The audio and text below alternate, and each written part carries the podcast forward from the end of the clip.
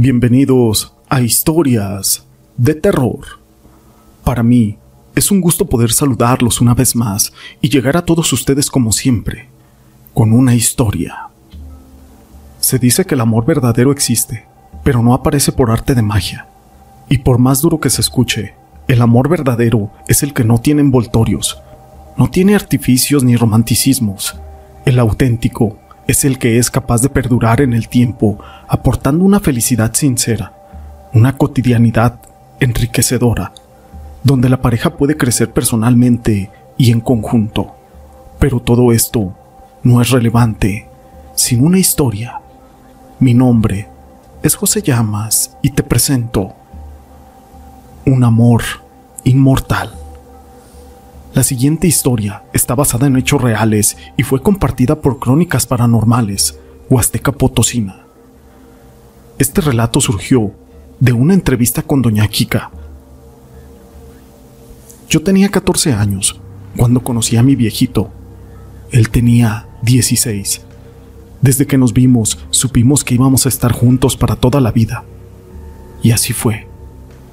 Solo que lo extraño tanto todos los días miro por la ventana y veo ese árbol que él sembró, y él decía que allí jugarían nuestros nietos. Y así fue. Solo que él murió hace 25 años y lo sigo extrañando todos los días y nunca he dejado de amar a mi viejo. Se llamaba Tomás. La gente pensará que yo estoy loca, pero en temporada de Día de Muertos vienen mis hijos y hacemos el altar de mis familiares. Pero hubo una ocasión que me gustaría contarles, una que fue muy especial. Yo andaba afuera, desenredando unas ramas de palmilla, y el isote. Era el año de 1999, cuando pasó. Recuerdo bien, porque una semana antes había nacido mi último nieto. Después, yo estaba ahí con el isote, y me gusta despicar zarabanda en el árbol. ¿Qué les dije? Mientras mis nueras estaban preparando los tamales y yo cuidaba de aquellos niños en el patio. Entonces vi que uno de mis nietos, Ricardito, se quedó viendo fijamente y apuntaba donde yo estaba. Yo volteé, pero no vi nada. Después corrió hacia mí y me abrazó. Se estaba riendo y miraba hacia ahí, hacia atrás de ese árbol. ¿Quién es, hijito? Yo le pregunté pero aquel niño no estaba tan chico, ya tenía seis años y podía hablar. Me dijo, el abuelo.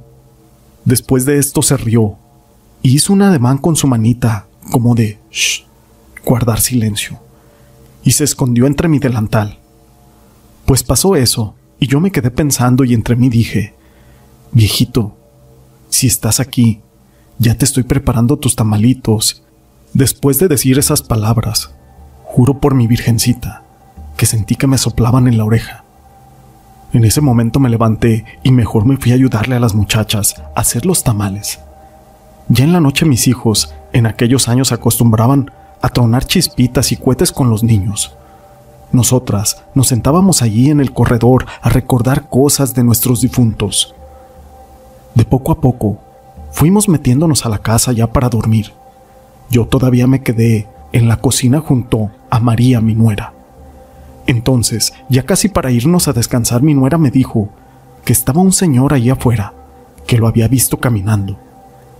Mi nuera no alcanzó a conocer mi esposo, así que yo le pregunté, ¿y cómo es? Tiene un pañuelo rojo amarrado en el cuello, un sombrero y trae un pantalón café claro. Eso fue lo que me dijo. Yo no creo en las casualidades. Así sepultamos a mi viejito cuando él murió. Es tu suegro. La muchacha se quedó blanca de aquel susto y la abracé y le jalé el cabello. Le dije que no pasaba nada. Bueno, por más que yo hice por ver a ese señor no lo pude ver, así que me metí a mi cuarto. Ya cuando estaba dormida sentí que se sentaron en mi cama y sentí un beso en la frente. Clarito pude sentirlo y abrí los ojos, pero no vi nada. Lo único que sentía es que mi tranquilidad era tanta que yo empecé a llorar y le dije, yo también te extraño, viejito. Después de eso, Miré a un muchacho, el cual se había asomado por la ventana. Era joven, alto y guapo, traía sombrero, pero para sorpresa mía, era mi viejito. Yo lo vi y estoy segura. Se veía joven como cuando teníamos 16 años. Me miró y se rió conmigo. Después desapareció. La verdad es de que a mí en vez de darme miedo me dio mucha nostalgia. Y yo creo que el amor viaja más allá de la muerte y ahora desde ese entonces, el día de muertos, siempre siento la presencia de mi viejito que tanto amo y que tanto quiero. Esta historia la quise compartir con ustedes y créanme que el amor puede trascender el tiempo, la distancia y también la muerte. Como en la siguiente historia. Era el año de 1988. Yo tenía tres años de casada y un bebé. Por un periodo de dos semanas mi bebé estuvo despertando a las dos de la mañana. Siempre revisaba su cuna y sus cobijas, así como su ropa, y no encontraba nada que le molestara ni nada que le estuviera raspando o causando alguna incomodidad. Lo arrullaba y lo dejaba con nosotros en la cama. Pero por esa razón empezamos a dormir al bebé con nosotros. Una noche mi esposo y yo estábamos platicando antes de dormir. Ambos estábamos acostados de espalda viendo hacia el techo y en medio de nosotros estaba aquel bebé. Solo iluminaba el cuarto la luz de una lamparita de un pequeño altar que nosotros teníamos. De pronto sobre las cobijas se asomó un ser pequeño. Al momento de ver la silueta, ambos volteamos hacia la pequeña figura, que al percatarse de que nosotros estábamos despiertos se fue corriendo. Sentimos ambos sus pasos sobre el cobertor.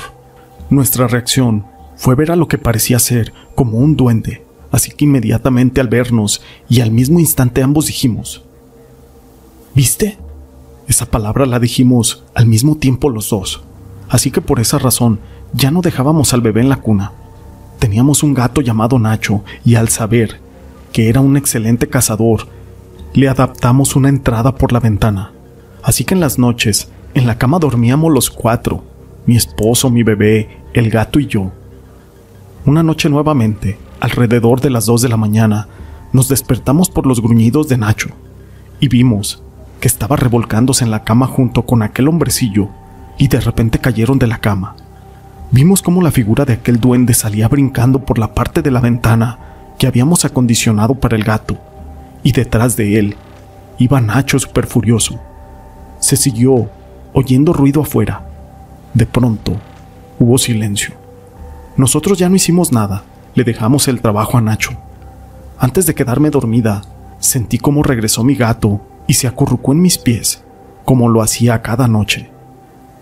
Pasamos algunos días y tuvimos la confianza de dejar al bebé en su cuna, y desde esa noche, el lugar preferido de Nacho al dormir fue a los pies de mi bebé, y hasta el día de hoy Siempre nuestra inseparable compañía es un gato, es un protector. Son seres hermosos que forman parte de nuestra familia y nos brindan también su amor incondicional.